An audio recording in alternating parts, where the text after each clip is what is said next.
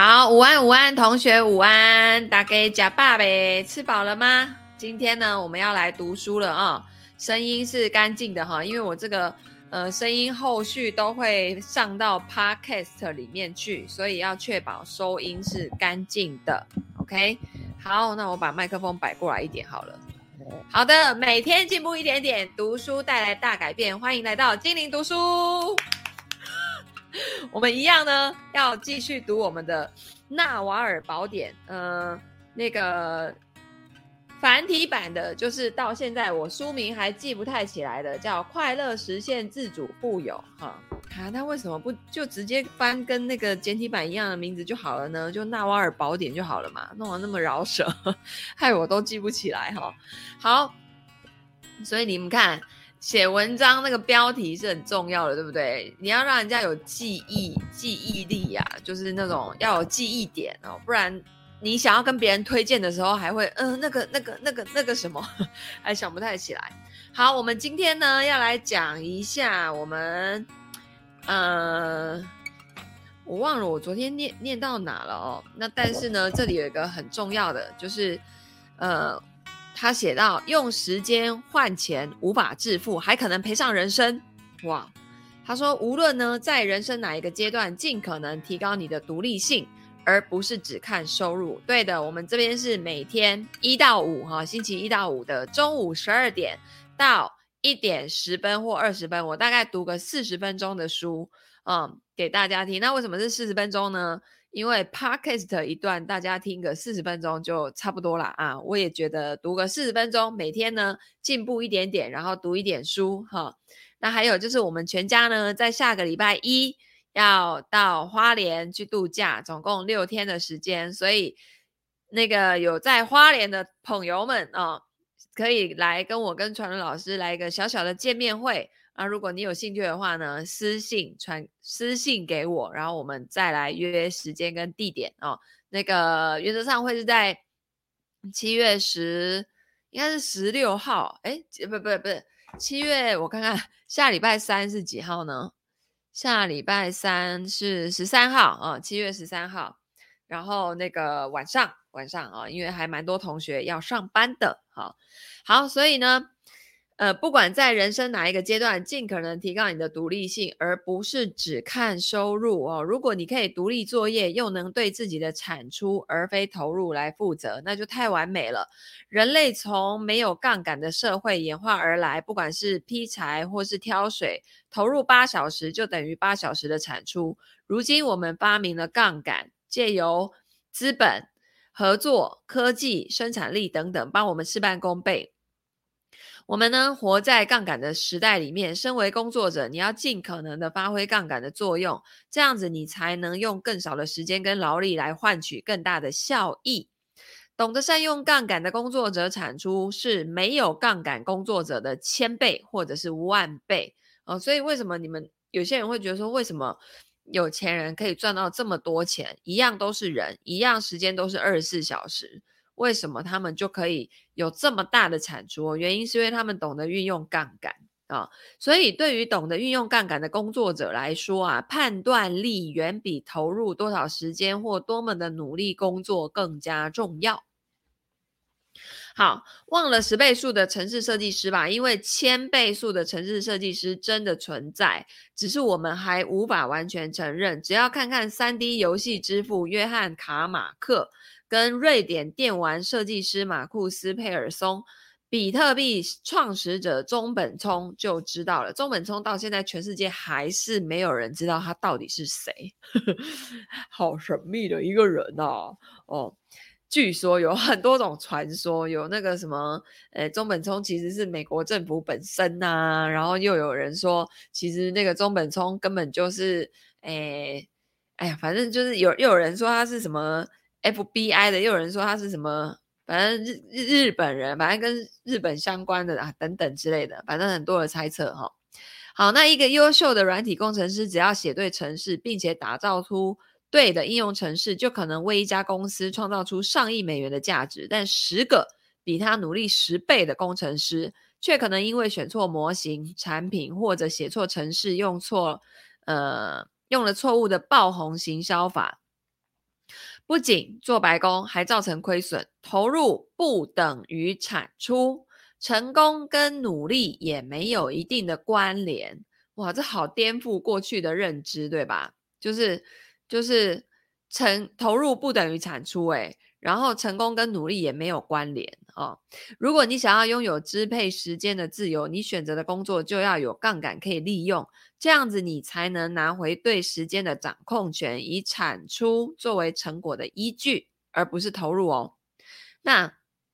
假如你善用天生的才能或兴趣，做出了不起的事情，推动公司业务，公司就得回报你。他们不知道你是如何达成的，但为了请你继续帮他们做事，就必须给你回报。你比如说很高的工资啊，很高的福利啊，等等啊、假如你有独树一格的知识，也愿意承担责任，还懂得善用杠杆，他们给你的回报就得符合你的价值。如果他们给你的回报符合你的价值，你就能拿回自己的时间。这么一来，你就会变得超级有效率。你不用为了开会而开会，不用努力的让人家留下深刻的印象，不用博版面，对吧？也不是为了让人觉得你有在做事而做事。你关心的就只是实际工作的本身。哇，他现在讲到这个啊，我就真的想到以前我在证券业的时候。真的是为了开会而开会。我每个礼拜一的下午要回总公司汇报，然后呢，通常前一个礼拜，大概从礼拜三开始，我就在整理下个礼拜一要报告的素材跟内容跟数据的收集。然后实际上这消耗我大量的时间，我根本没有时间开发业务，我就只能既有的客户的维持。哦，就这样子，也没有办法再开发什么新客户了。哦，然后开会的时候，你就会发现说，诶，这个现在大家在讨论的东西，好像上个礼拜就有讨论过，哦，就是，嗯，怎么还没有往前推进的感觉？哦，感觉呢，这个开会我真的觉得很浪费时间。然后，呃，会而不议，议而不决，决而不做，做了没有效，嗯，就是这种感觉。然后大家好像很认真的努力演出开会这个流程，然后一个月演个几次，就有一个固定的薪水可以拿。我真的觉得这个不是很妙哈，而且呢，还要努力的在长官面前让大家留下深刻的印象，然后呢，呃，为了觉让别人觉得你有在做事而做事，就是你做任何事情都是为了做给别人看的那种感觉，就会很痛苦。啊，那但是当你做的事情就是实际工作本身的时候，你会远比之前更有生产力，也更有效率。呃，就像我，嗯，后来自己创业没有老板，我不用做给任何人看呐，我只要对自己负责。然后我在工作的时候，我实际是在帮助我的个案本身。那这个时候呢，我就很有生产力，也很有效率，不会虚耗在以前那一种。我昨天早上还在我们那个微信群里面分享说。呃，因为那个就是早上哦，那个新商业女性的王辣辣直播啊，她就提到说，诶，一定要善用你的时间。那那本书叫什么？选择什么？呃，我突然忘了那本他们推荐的那本书。反正他讲的就是，如果你的内在发霉，你就会吸引到一堆很奇怪的能量的人来到你身边，然后他可能就是带着你往下沉沦的那些人。比方说。他会抱怨，哦，他会说公司里面谁谁谁的不是，然后搞小团体，哦，然后去讲这个组织的坏话。那他唯一的目的就是想要让你跟他一样一事无成，哦。那如果这个时候你被他带走了，那就很难看得到后面有什么厉害的结果可以产出。那我就想到以前我在证券业的时候，其实在最后那个阶段呢，我们时常每天都聚会，就是。都也没有在拜访客户，然后就是出去喝咖啡啊，在讲主管的坏话，然后抱怨公司所有的制度等等等等的，就是也没有想着要去解决问题或什么的，然后就是那种员工心态。后来我就发现，我真的实在是太白痴了，我跟那一群人混在一起啊。我还真的觉得，因为当时我也不喜欢主管嘛，所以我就跟着他们一起抱怨主管啊，批评主管，讲主管的坏话啊，什么什么等等的。然后呢，到了要交业绩的时候，人家可是老老实实的把业绩都交出来，就我一交了一个零，就我交了一个零。那这在主管面前当然就黑掉啊，所以你就觉得，嗯，这就很像以前那个那个在读书的时候有没有？不是有那种很考试很厉害的学生，有有一有一种人，他是哎呦看什么书啦，来啦一起玩啦，是有什么书好看，我都没有看，我都没有看，然后考出来第一名这种的，好，其实他回家呢都很用力在看这样，然后那种比较比较。比较老实的呢，可能就觉得哦哦，不用看，是不是好啊？那我们一起玩呢、结果人家考第一名，然后你就老老实实的考了一个不怎么样的成绩，就是类似这样的感觉。那我觉得这个真的很内耗，对于自己的成长完全没有作用之外呢，对公司对客户都没有好处啊、嗯。昨天说昨天晚上都没有看，结果考很好的同学 心机好深。有啊，我以前国中的时候就有这种同学啊，就是那种，哎呦，干嘛看？走啦，我们出去玩啦！啊，这有什么好看的？我都没有看，我就是啊，让他去，让他去了啦，算了啦，这么多根本看不完。结果 考出来之后，我是老老实实的都没看，他并不是，好吗？好，那所以以后呢，我就发现这个。不然，但是这种招数呢，大概也只能用一次啊！吼，都是这样子，这样子的人，我后面都会去远离他，因为我觉得这到底是到底想要什么目的呢？真的不懂。哈，好，然后这边有一句话呢，说一周工作四十个小时是工业时代的遗迹，知识型员工的工作方式比较像运动员，要训练、冲刺，然后休息，再重新评估。嗯，那另一个例子就是销售，尤其是非常高端的销售工作。如果你只是带客户去看代售房屋的一般中介，这恐怕不是很好的工作，因为市场的门槛很低。但如果你是一个顶尖的房仲，不仅知道怎么销售房屋，也非常懂得经营跟行销自己。你可能用别人十分之一的时间就能够卖出一栋五百万美元的豪宅，而别人花十倍的努力，却连一间十万美元的公寓也卖不掉。房仲这个行业也是投入跟产出很不对等的。你可以打造跟销售任何一种符合上述描述的产品。呃，例如说，运用你的独特知识啊，负起责任跟善用杠杆。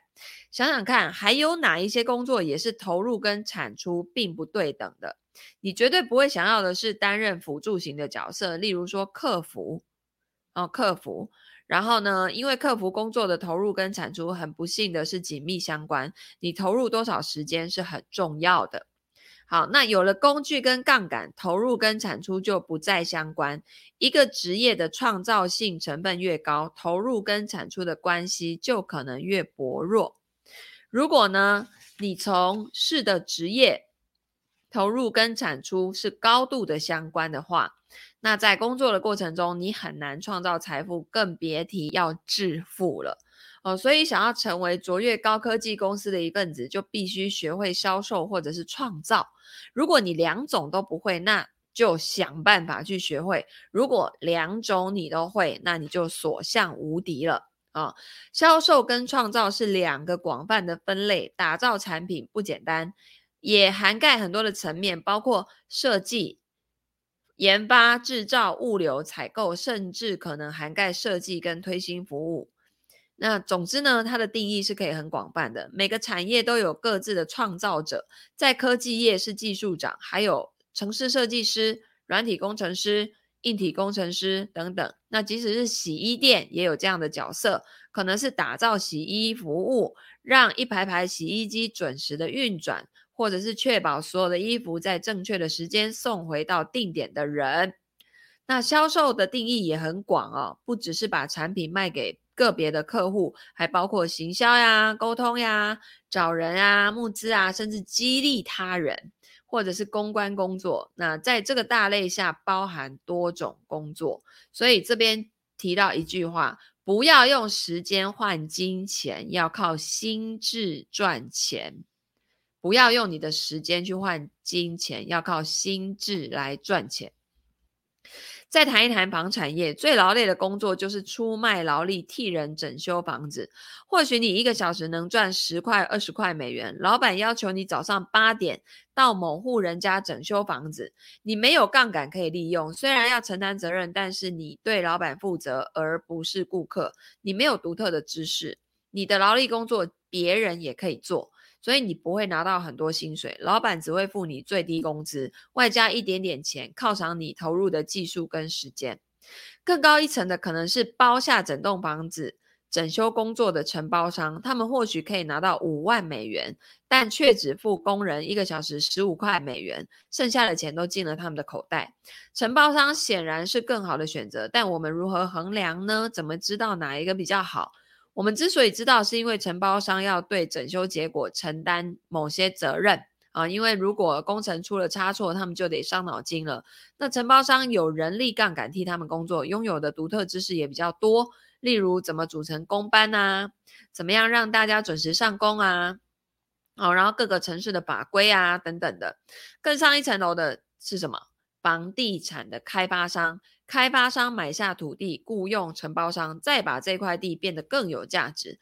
他们或许得要借钱买下土地上的房子，或去找人投资。他们买下旧房子，把它拆除、重建，再卖出，他就不会像承包商只赚五万美元，或是那个工人一个小时才赚十五块美元啊。开发商卖掉房子，可能就有五十万甚至一百万的获利，比他们当初。买下土地跟重建房子的成本还要高很多，但是注意开发商的条件哦，他们要承担很大的责任，而且要担更多的风险，而且他们拥有更多的杠杆，也必须具备更多的独特知识。他们要懂得募资，懂得法规、房地产的市场趋势，还有评估是否应该要冒这个险。等等，这些工作的难度是很高的，所以你要有所得，你就必须要承担比较大的责任跟风险，而且你要有更高的专业知识。所以不要再批评别人说为什么他的月薪啊、时薪啊，或者是这个这个有钱人他们为什么可以赚这么多钱？因为人家就是承担比我们大的责任跟风险，而且他们的独特知识可能也是我们都不会的，对吧？啊、那再高一层的呢？或许是不动产信托基金的管理人，他们有庞大的资本杠杆，而且跟许多开发商往来，同时买进大量的房产。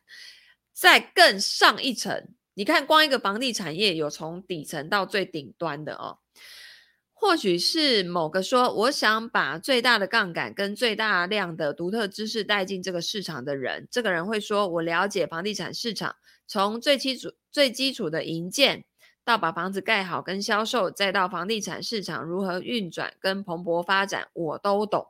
我也懂得科技业，知道怎么找开发人员，怎么写程式，怎么打造好产品。我也知道怎么向创投业者募资，怎么还钱，还有这一切怎么运作。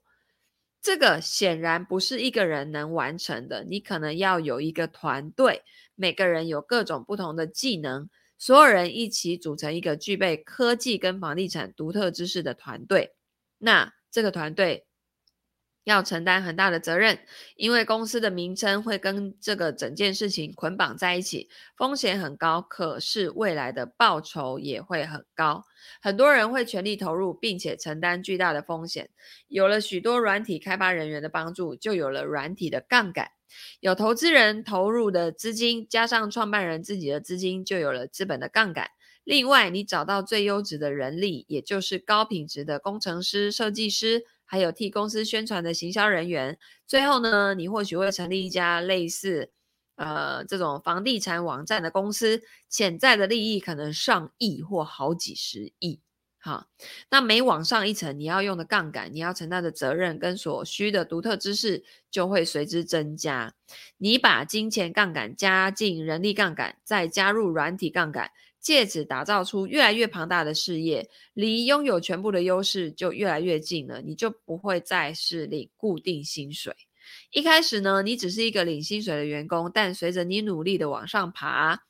啊，得到更大的杠杆，承担了更多的责任，也拥有了更多的独特知识。结合这些，历经时日，让复利发挥神奇的力量。就能创造出财富了啊！但是在过程中啊，你要避免的是身败名裂的风险，可能包括什么？牢狱之灾，对吧？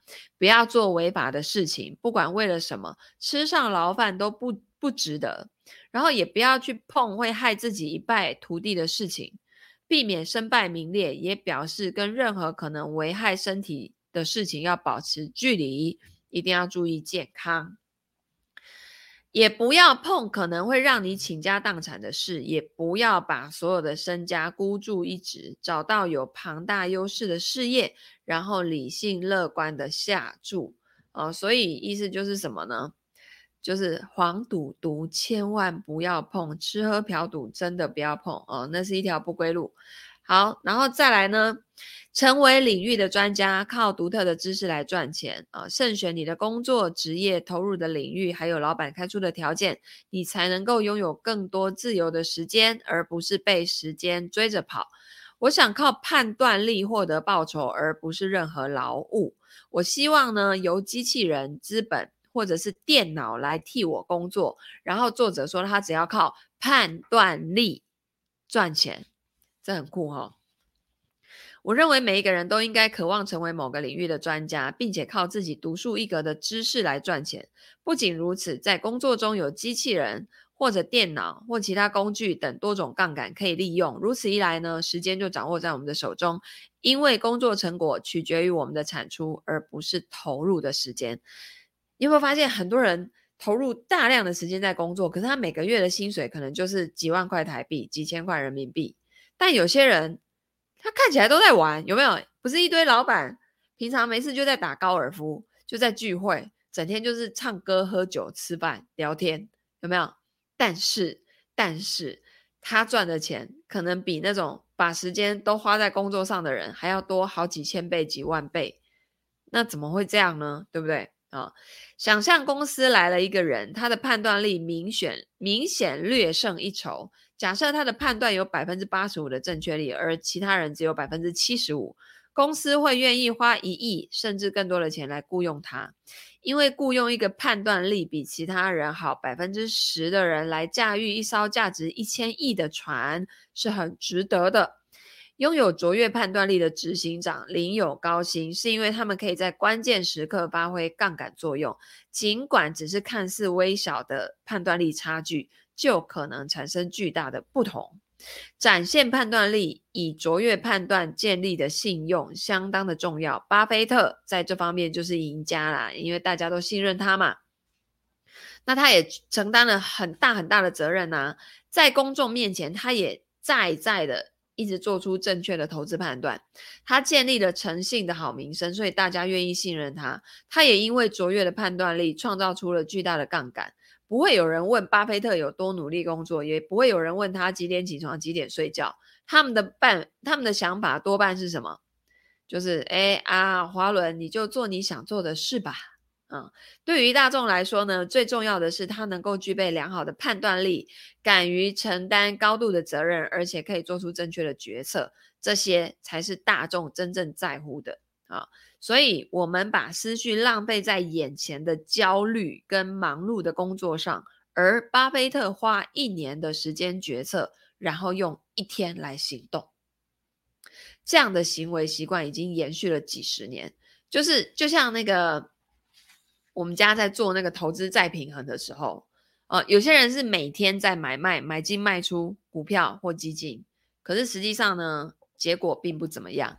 但是我们家在做再平衡的时候，可能要花一年的时间评估、观察，然后用一天的时间把这些单子交易完毕，就这样子没有了哈、哦。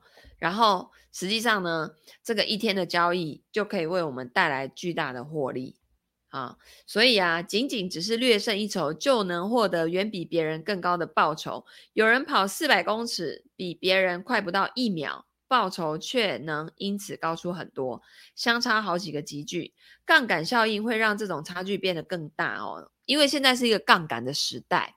那在自己的领域达到顶尖是非常非常重要的。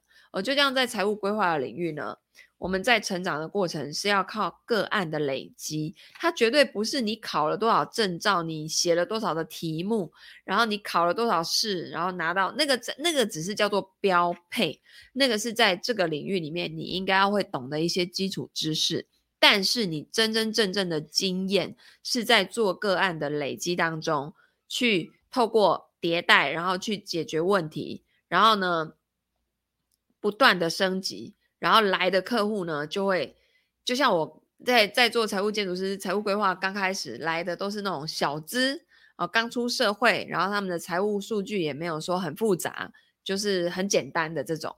哦，接着呢，当我出了第一本书啊，因为我一开始的受众是职场妇女、家庭主妇嘛，那当我开始出了第一本书，因为后半段讲到的是我们家的投资系统，而且是我川伦老师写的，我先生写的，那此时呢，家庭主妇跟职场妇女的老公们就开始感到有兴趣，然后就进来听啊，然后呢，接着呢，我就开始做家庭的个案，啊，就那种双薪家庭啊，再接着接着，因为一直往投资的那个领域讲的内容比较多哦，当然前面都会带上财务规划的观念，这个时候呢，嗯，就开始有医师族群啊，然后有这种呃企业主啊，啊来做财务规划。接着就会有这种税务啊、财富转移的问题啊，所以你你就是说会随着你的等级、你自己的提升来到你面前，个案的难度也会不太一样哦，所以不要呃一开始就说啊，天哪，那个个案很难，我是不是是不是没有办法服务他？你放心啦，老天爷不会派那个你服务不了的客户来到你面前的，好不好？好，如果你服务不了，欢迎转介绍给经理老师来帮你处理。哦，总之也不要忘记，你后面有个团队哦。现在有在学金钱整理师或是财务建筑师的同学，你的背后都是有团队的哦。而且包括我自己啊，我现在在做个案呢、啊，每一个案子我一定也是跟团队一起协力完成。可能我那个付出的时间有百分之呃六七十，然后团队呢站在协助我的角色哈、那实际上呢？绝对不会是我一个人 hold 全场，这是办不到的，好吗？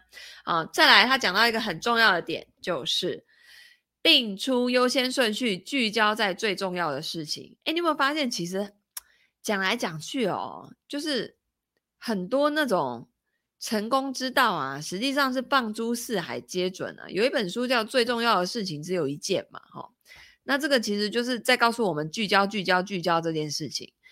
那因为我最近在看那个大陆那个《梦华录》，有没有？就是那一出剧啊，很好看，它也是有一些商业思维在里面的。然后他们那个讯息的传传递哦，以前都要靠人啊、飞鸽啊，然后骑马呀，然后什么，你就会觉得他们以前的步调跟讯息量啊，呃，我我我听说现在的人一天的讯息量可能是古代人一年接受的讯息量那么大哦。那当这但是我们的人脑啊，其实跟几百年前进化到现在也没有说有很大的不同或怎么样的。哦，那对《梦华录》啊，就是那个谁刘什么飞，刘亦菲，刘对他在演的，还蛮好看的，里面有一些他做生意的那个方式，Netflix 上面有哈。然后，然后你看人脑，它对于这么大的讯息量要解读，很多时候很多人会变得很焦虑，而且失焦，搞不太清楚自己到底要什么的原因，是因为选择太多，反而不知道要选什么。所以啊，他这边就写了，定出优先顺序，聚焦在最重要的事情。他说，一路走来，我遇过不少倒霉的事情。我赚的第一笔钱，很快就在股市赔光，那第二笔财富基本上就直接被合伙人骗走了。直到第三次我才时来运转，但即使是那时候，我也是缓慢的稳定前进。我从来没有过一夕致富的经验，一直以来呢，我拥有的一切都是有很多小事日积月累的成果。我透过一次一次的创造事业、创造机会，或是创造投资，一步步的累积我的财富，从来没有做过一次 all in。的大手笔投资，我的财富不是一个投资好年赚来的，而是逐渐累积出来的。一次只投入几个筹码，渐渐的累积出了更多的选择，更多的生意，更多的投资。嗯，对，以及更多我能做的事情。这个世界呢，充满机会，而且从来不点名。拜网入之赐，其实机会到处都是。那事实上，我还有很多赚钱的方法，只是没有足够的时间去逐一的尝试。机会真的多到满出来。当今世上有太多创造财富、打造产品、建立事业的方法，只要你去做，就可以获得社会给你的丰厚回报。你可以替自己设定一个比较高的时薪来衡量衡量你的时间价值，并且在必要的时候舍得花钱买时间。你设定的时时薪呢，要永远比你现在真正的价值高出许多。透过这个做法，可以让你审慎地检视你的人生用法跟资源的配置。没有人比你更看重你的时间价值，所以设定一个很高的个人时薪，然后不要轻易的妥协。在我很年轻的时候，我就认定我的时间价值比市场认定的高很多，而我也开始这样看待自己。在做任何决定的时候，要把时间的价值考虑进去啊！我们在那个财务排毒营的时候，不是有教大家去算自己真实的时薪吗？然后大家算完就是直接傻眼，就是 原来我为了这份工作所付出的时间、所付出的成本，可能让我的时薪就是几百块台币而已。然后大家就会觉得天啊，怎么这么低，对不对？有点傻眼。哦，那如果呢，特地到某个地方买东西要花一个小时，而你为自己设定的时薪是一百美元，那么你的机会成本就是一百美元，你等于丢掉这笔钱。你要这么做吗？想象一下已经致富的你，然后选个介于致富之前跟致富之后中间的时薪。以我来说，当年。你还请得起我的时候啊，他自己还括号现在说写说，现在当然不可能。你看他 对于自己也是很有自信哦，啊，就是那已经是很久以前的事情了。那时候我根本没有什么钱，但是我告诉我自己，我的时间价值是一小时五千美元，但实际上当时可能一小时只值一一千美元。啊，我当然呢，还是难免会做一些蠢事，譬如说我花时间跟水电工吵架呀，或者是大老远的把故障的音箱拿去退给店家呀。但比起其他的朋友，我做的蠢事已经算很少了。我会跟以前的女朋友，甚至是现在的太太争辩说，我不做那件事，那不是我负责解决的问题。啊，当我的妈妈交代我去做一些琐碎的小事的时候，我也会跟她讨价还价一番。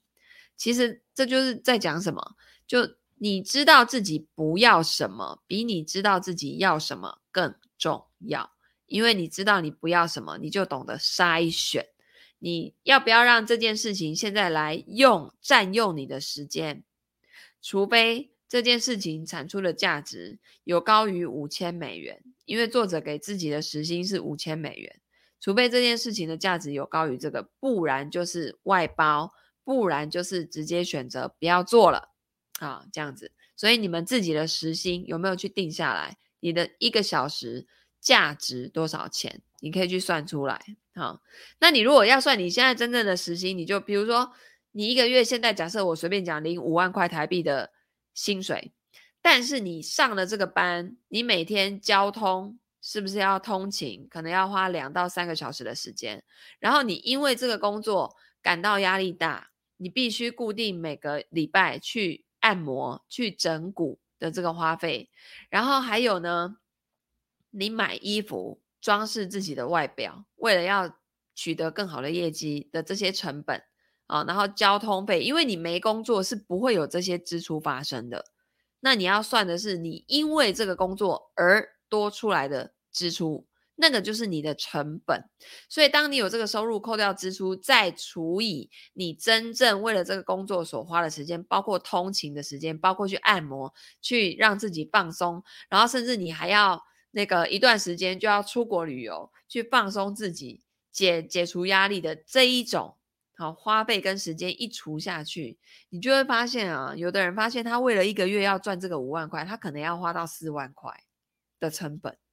然后他的时薪就会变得很低很低很低很低，哦，他最后就会发现不如不要上班，还比较划算，真的是有这样子的情况哈、好，然后呢，但是必但是就代表真的不上班了吗？当然不是啊，你要提高你的单位时间的货币价值啊！你今天如果月薪是五十万，但是你同样的支出，那当然就就就完全不一样，你的时薪马上高很多嘛，对不对？好，所以啊，那个要给自己设定一个很高的目标时薪，然后不要轻易的妥协。你设定的时薪要够夸张，如果不够夸张，那就是不够高。不管你设定多少，我给你的建议都是再高一点。我坚持最久的时薪是五千美元，换算成年薪等于一年好几好几百万美元。我后来让我自己的价值实际是超越了那个数字啊啊！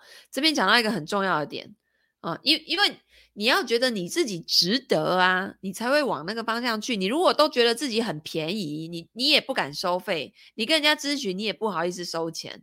那当然，你要跟致富沾上边，那是不可能的啊、这边就讲到一句：为什么当你打从心底鄙视财富，财富也会避开你呢？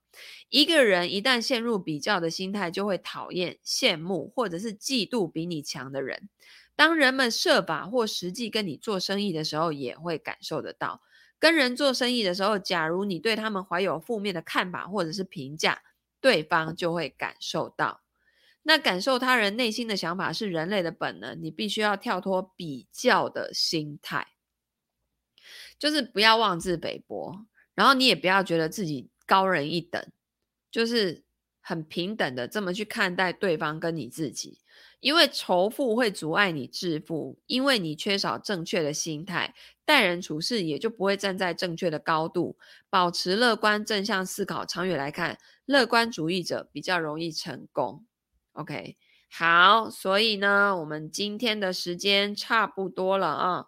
哇，他这个光这个财富啊，就讲很长很长很多哈。但是到目前就是那些很有钱的人都是学会运用杠杆，还有就是他们对自己也有一定的信心。你比如说自己设定的时薪要很高，而且他还说要夸张的高哦，但。很多人可能会觉得那就不切实际嘛，但实际上不是。当你今天能够运用杠杆的时候，你的时薪可能会比你现在觉得夸张的还要再更高啊、所以啊，你要未来要到什么样的程度，取决于你现在觉得你自己是什么样的人。你如果觉得自己不可能，那这这些事情永远就是不会发生的，因为它都还没发生，你已经觉得不可能，那你就。人就赚不到认知边界以外的钱嘛，你的认知边界没有被打开啊，因为你觉得不可能啊。但实际上，你的认知边界可能只有在这个圆里面那么大，外面还有无限，但是你是没有看见，那就很可惜啦，对不对？好的，所以呢，今天我们的读书就到这边。那如果呢，你很喜欢这样听书的方式，欢迎按赞、分享、留言、转发给你身边所有的亲朋好友，让他们都来到精灵读书会。那在大陆呢，我们可以加入快乐存钱社群，好吗？那我们就明天见，大家拜拜。